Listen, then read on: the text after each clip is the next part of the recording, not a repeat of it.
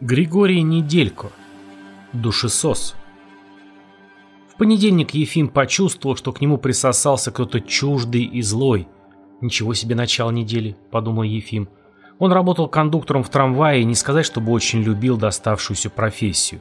По правде говоря, он бы с удовольствием нашел призвание получше, если бы умел что-нибудь другое. Но судьба распорядилась так, что в жизни Ефиму удавались главным образом две вещи – вытребовать у людей деньги и отдыхать от этого труда.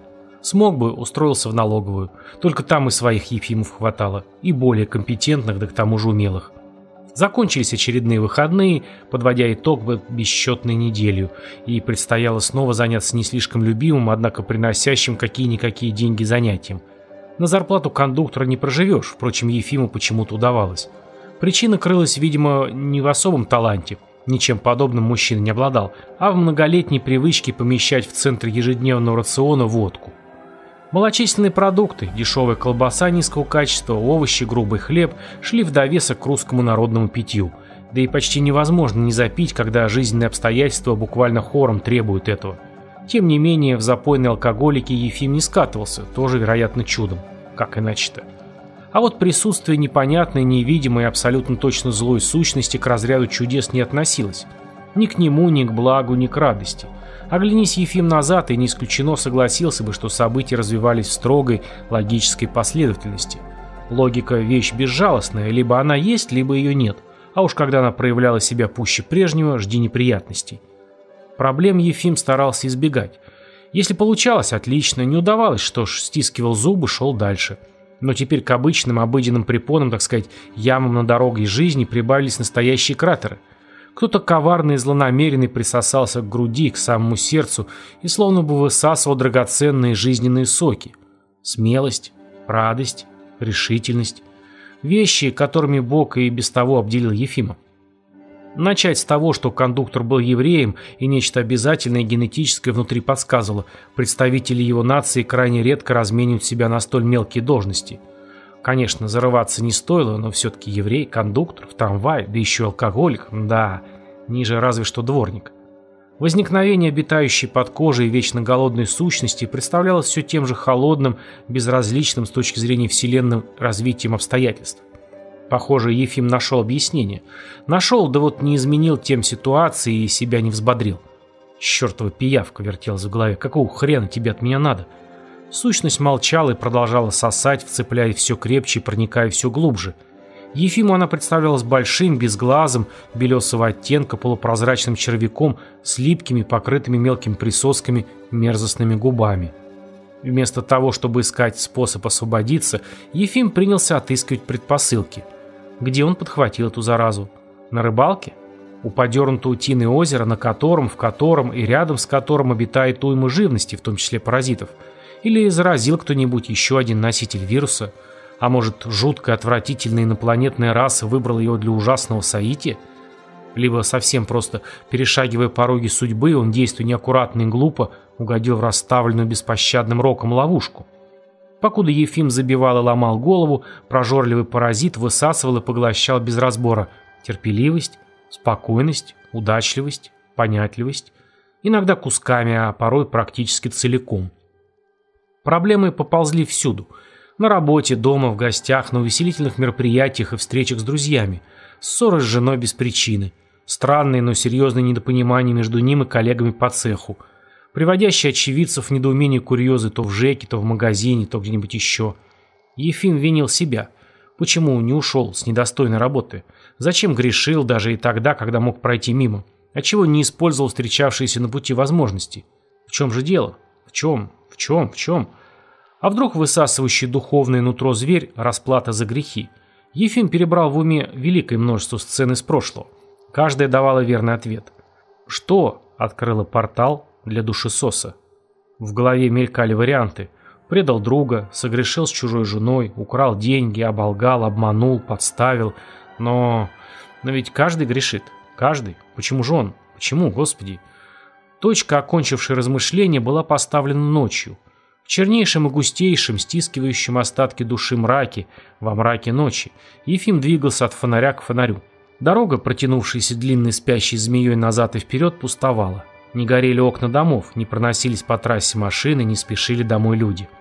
Дойдя до развилки, Ефим, не до конца понимая происходящее, свернул в проулок.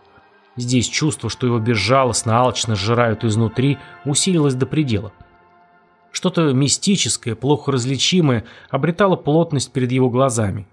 Вначале появились контуры, затвердели, проступили цвета. Ефим увидел руки, ноги, лицо, глаза. Вот, наконец, фигура протиснулась, продавилась сквозь темноту целиком. Ефим узнал ее. О боже, он узнал. Ноги подкашивались. Шатаясь из стороны в сторону, точно в стельку пьяный, он добрался до стены. Тупик. Ефим поднял кулаки, приложив для этого неимоверные усилия. Энергия стремительно покидала тело, выплескиваясь через огромное, но неощутимое отверстие. Ударив кулаками в кирпичную стену, Ефим сполз вниз на колени. Глаза закатились, голова запрокинулась. Он раскрыл рот, захрипел и рухнул на грязный, никогда не чищенный асфальт. Реальность вокруг будто бы полностью замерла. Так же, как вдруг неимоверно исхудавшее человеческое тело. Патрульные обнаружили его случайно. Полицейские на этой улице занимались в основном тем, что гоняли бездомных. Новый бомж, завидев их, скрылся в проулке. Мент приметил беглеца и немедленно ткнул напарника, указал пальцем. Напарник кивнул. Два стража направились к неширокому проходу, с одного бока прижатому старым заводом, а с другого стиснутым жилым зданием в 22 этажа. Едва заглянув в проулок, они заприметили бездомного. Но заинтересовал полицейских вовсе не он, а что-то невероятно худое, то ли облаченное в костюм, то ли укрытое им. Забыв про бомжа, менты подступили к странной находке. Это оказался человек, Мужчина, сплошные кости, обтянутые кожей и ничего более. Вместо головы череп, будто у давно разложившегося трупа, у скелета. Папирусного цвета кожа не скрадывала жутких форм, а лишь подчеркивала их. Руки плеточки, ноги веточки. Казалось, перед ними мертвец, неким необъяснимым и чудовищным образом лишенный мяса, крови, кровеносных сосудов. Нечто вроде надувной куклы, из которой выпустили весь воздух.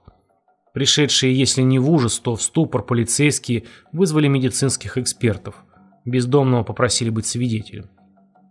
С приездом экспертов выяснились факты, еще больше заинтриговавшие и поразившие полицию. Медик, следуя букве обязанностей, прощупал у человека пульс. Патрульные молча ждали.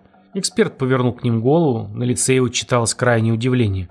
«Он жив», – оторопело произнес медик. «Пульс в норме». Затем измерил давление – и опять никаких отклонений от нормы. Один из ментов выматерился и задал просившийся с языка вопрос. Но что с ним? Медэксперт отрешенно развел руками. Не знаю, с ним точно бы ничего.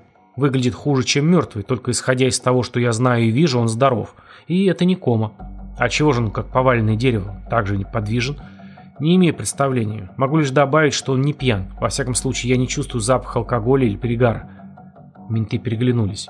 «Вот же выпало счастье на нашу смену», — заметил один. «Пусть везут в больницу», — предложил второй. Первый кивнул и дал знак работникам скорой. Те открыли задние дверцы машины, вытащили носилки. Пару минут спустя прибыла дежурная бригада полиции. Исследовать и расследовать, если было что. Изящные руки с тонкими пальчиками, красивыми ногтями медленно, безжалостно порвали фотографию. После чего выбросили в урну. На фото был изображен Ефим. Обладательница прекрасных рук вернулась из кухни в комнату. Взяла с тумбочки смартфон и открыла адресную книгу. Красный язычок выполз изо рта и прошелся по алым губам. Она предвкушала. Пальцы нажимали сенсорные кнопки, пока на экране не отобразился мобильный телефон Ефима. Изящная дама без малейшего сожаления стерла информацию. Двигая светящуюся полоску, она перебирала контакты знакомых мужчин. Пухлые губки поджаты, на лице задумчивость. Ага, вот что нужно. Легкая хитрая улыбка проступила на лице с тонкими чертами, неизменно приводящим мужчин в восхищение. Если приглядеться, в чуть приподнятых уголках губ читалось еще кое-что. Природное желание пить и есть. Замужняя подруга Ефима, навсегда порвавшая с бывшим возлюбленным, нажала кнопку вызова. Она ждала ответа от Никодима. Тот был тренером по физкультуре у младших классов – не мелковат ли? Хотя какая разница? Если есть душа, ее нужно высосать. Голод – исключительно категоричная штука.